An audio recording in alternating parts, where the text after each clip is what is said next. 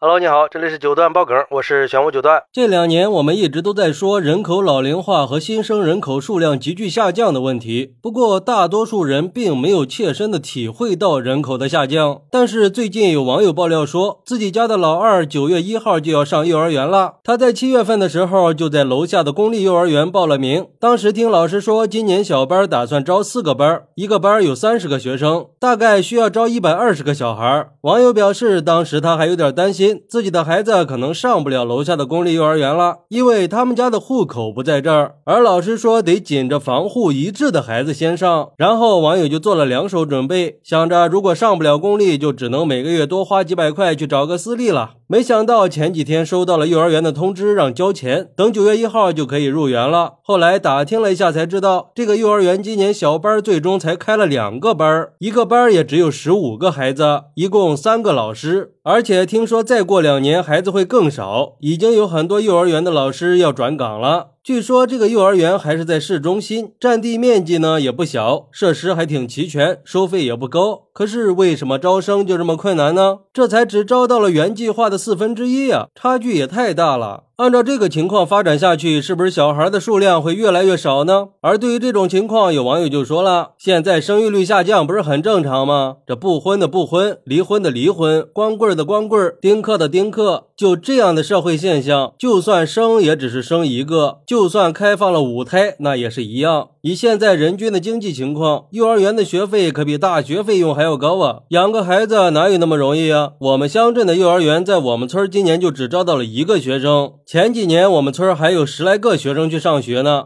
去年有四五个，今年就只有一个了，着实是让人没想到啊！而且我觉得幼儿园招生困难，其实只是人口下滑问题的一个小小的缩影而已。随着人口老龄化的加剧，养老和劳动力不足的问题才是最重大的那个挑战。还有网友调侃说：“三个老师管十五个孩子，这不就是 VIP 吗？”这届年轻人还真是想得开呀！关键是你说这幼儿园要是倒闭了，接下来这小学、初中、高中会是个什么景象啊？而且我们花了那么大的力气去搞双减，这没想到最后打败教育培训的不是双减，而是出生率啊！像我们小区的公立幼儿园也是，前些年户口不在小区的要交一万的赞助费才能上，去年的时候突然就宣布不要赞助费了，今年。更是夸张，只要来上幼儿园的，不管户口在哪，全部都给送个大礼包。